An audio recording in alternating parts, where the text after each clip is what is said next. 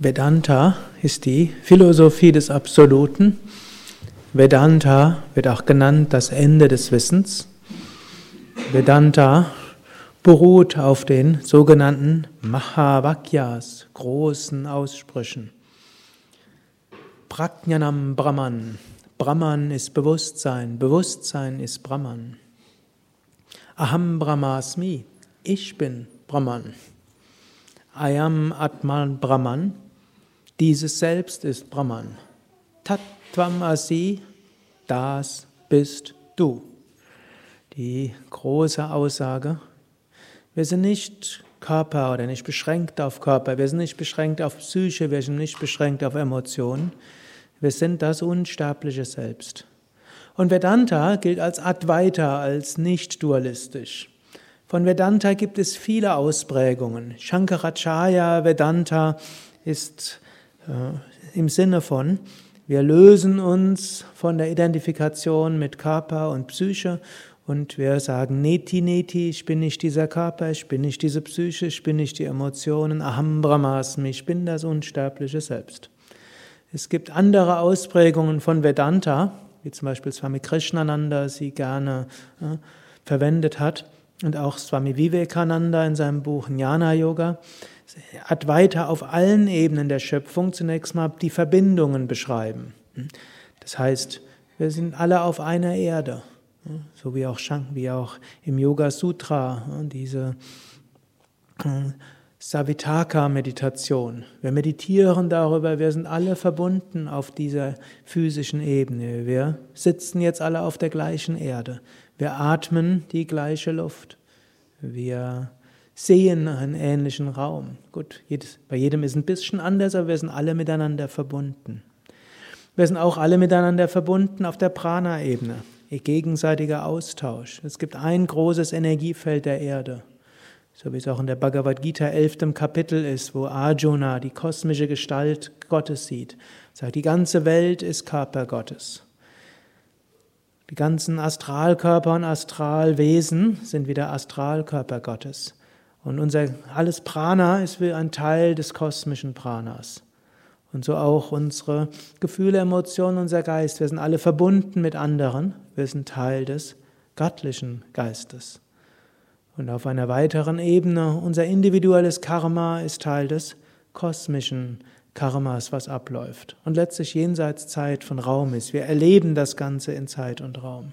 Und das ist jetzt nicht nur ein theoretisches Konstrukt, wo es schön ist, sich mal mit zu beschäftigen, wenn man gerade im Ashram ist und nichts Besseres zu tun hat, sondern daraus ist etwas höchst Praktisches. Es ist insbesondere etwas im Alltag, wo wir uns bewusst machen, der andere ist nicht jemand anders als ich, der ist, wie eine, ist gehört zum kosmischen Organismus. Und wir sind miteinander verbunden. Auf einer individuellen Ebene haben wir bestimmte Reaktionen, wir haben bestimmte Ideale, wir haben bestimmte Vorstellungen, wir haben bestimmte Emotionen, wir haben bestimmte Bedürfnisse und die stehen oft genug im Gegensatz zu den Vorstellungen des anderen, den Emotionen des anderen, den Bedürfnissen des anderen. Wenn es mehr als zwei Menschen ist, dann ist es schon mal ganz kompliziert. Ist auf der einen Seite kompliziert, aber auf der anderen Seite nicht. Wir können es spüren, wir können uns verbinden mit anderen. Wir können merken, ja, wir gehören irgendwo zusammen. Und wenn wir einen Menschen sprechen, können wir zuerst mal eine Herz-zu-Herz-Verbindung herstellen. Und selbst wenn der andere dann aus seiner Individualität beleidigende Sachen sagt, wir können uns mit seinem tieferen Aspekt verbinden. Und der bleibt, auch wenn der andere gerade sich gekränkt fühlt oder sich kränkend verhält. Wir können tief im Inneren spüren, hm, ich bin mit ihm verbunden auf der Bewusstseinsebene. Ich bin verbunden auf einer Herzensebene. Wir sind auch verbunden auf einer körperlichen Ebene. Und alles andere ist Kommunikation. Und das ist etwas, was ich für sehr praktisch halte. Wann immer wir mit einem Menschen sprechen, können wir zuerst eine Herz-zu-Herz-Verbindung herstellen. Wir können uns konzentrieren auf einen Raum, der da ist, der jetzt kein physischer Raum ist, sondern ein Raum der Liebe, der Verbundenheit, der Einheit des Göttlichen. Wenn man mit spirituellen Aspiranten zusammen ist, sollte das besonders leicht fallen. Ich sagte sollte. Manchmal fällt es besonders schwer, weil Aspiranten sind Idealisten und für Ideale muss man kämpfen. Und macht oft weniger kompromissbereit. Manchmal die reinen Materialisten, die wägen ihren Vorteil ab und sind dann oft kompromissbereiter als die Idealisten. Da geht es um die Sache, da geht es um das Prinzip.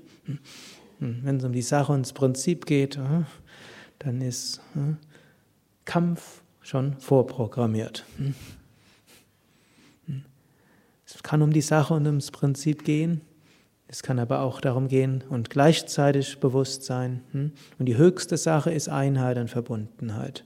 Und dann können wir schauen, wie gehen wir damit um und wie können wir das Ganze in Liebe, Respekt lösen.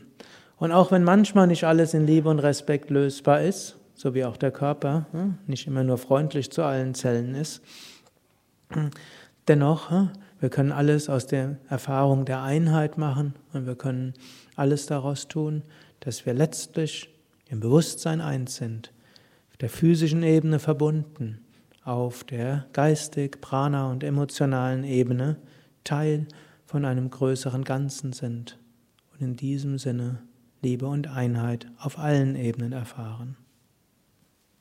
Ariam Tatsat.